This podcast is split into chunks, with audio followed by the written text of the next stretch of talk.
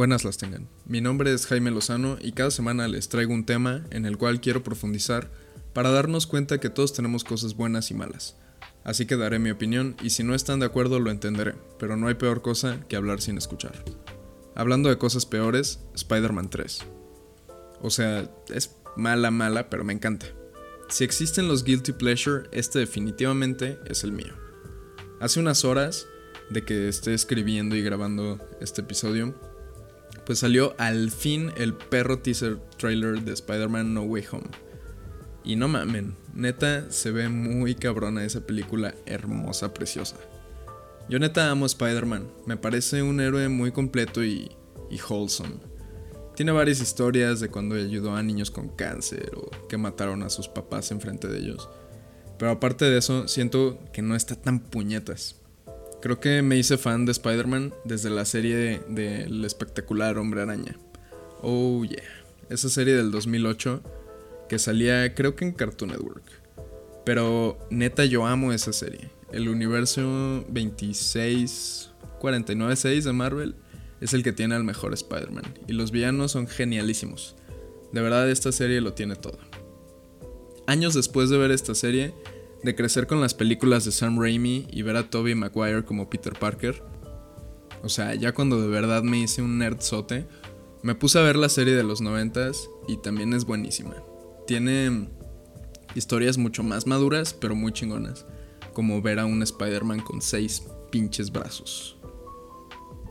Creo o espero que todos conozcan la historia de Spider-Man, pero bueno, vamos a hablar un poquito más Ah, nació en el 62, es una obra de, Stan Lee.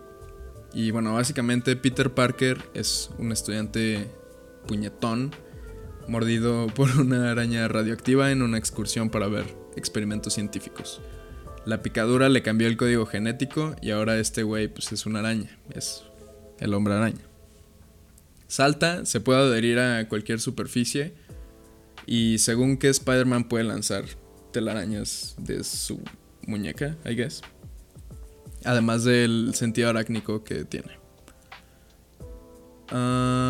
y si no tiene este superpoder de lanzar las telarañas, pues como el güey pues sí es muy inteligente, se inventa una mamada para poder lanzarlas, columpiarse, amarrar o hasta hacerse unas alitas y planear.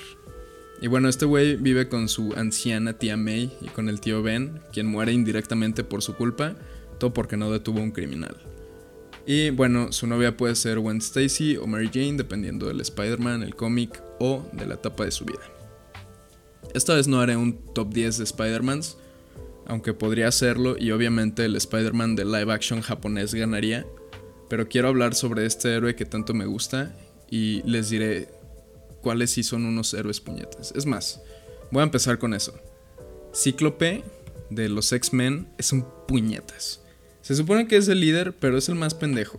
Debería de ser Wolverine, y todos lo sabemos. O mínimo Jean Grey, ella es más chida que ese güey. Y yo creo que es algo como de líderes como falsos los que siento que son unos puñetas, porque el Capitán América también está bien puñetón. Y Superman también. Porque aunque pueda ganarle a todos, pues. pues ¿qué, puñetas. y Flash también es un puñetón. Todos ya en la chingada. Solo Spider-Man, Wolverine, Iron Man, Batman y no sé, Nightcrawler, quizás. No lo son. Pero bueno, o sea, es que de verdad odio que digan que Spider-Man es un puñetas. Porque ese güey se supone que tenía como 16 años cuando se hizo héroe. No mamen, yo a los 16 le robaba cigarros a mi papá.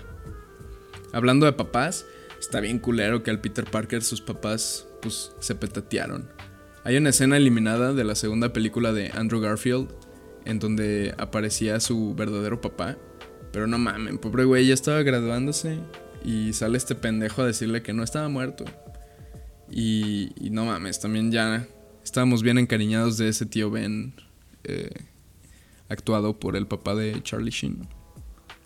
Creo que hay muchas razones para considerar Spider-Man tu superhéroe favorito, como que es el más aterrizado, el que tiene problemas más reales como relaciones, escuela, bullies, y seguramente manejar un Spider Boogie no ha de ser tan fácil como parece. Tengo una teoría de que es el favorito de muchos porque es un underdog. Y o sea, no digo que su personaje sea el más realista, claramente si a mí me picara una araña radioactiva ya estaría muerto, o con cáncer, o muriéndome. Pero bueno, es un personaje que entre Stan Lee y creo que Jack Kirby le dan este otro sentido a la palabra superhéroe. Por ejemplo, la típica frase de un gran poder conlleva una gran responsabilidad. Pues eh, le llega a más de uno porque no necesariamente pensamos en un superpoder, sino el simple hecho, de poder ayudar a alguien es esta responsabilidad que, que todos ya tenemos. Ya me estoy poniendo muy cursi, pero es cierto y me gusta ver cuando Peter Parker lleva esta vida doble, donde es un superhéroe, pero también es un güey pendejillo que la caga con la novia, que no siempre tiene varo, que trabaja como freelancer. A chinga, soy yo y todos mis amigos. Nah. Fuera de mamá, sí está chido ver cómo tiene problemas como normales. Además de pelear contra los villanos más chingones. Bueno, algunos de todo Marvel.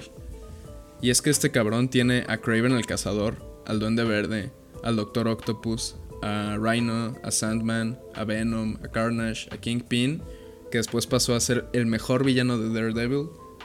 Está uh, Lagarto, Misterio, Morbius, Escorpión.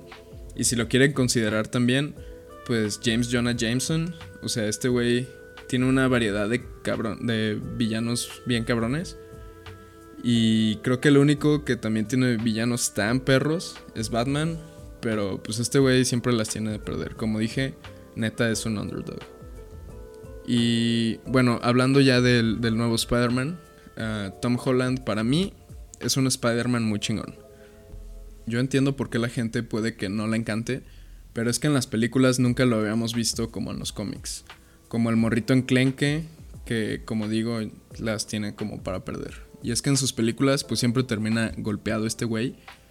Y pues es algo que no siempre vemos y por eso aprecio mucho al Spider-Man de Tom Holland. Y bueno, pensando en este trailer, la neta se ve que, está, que va a estar bien cabrón.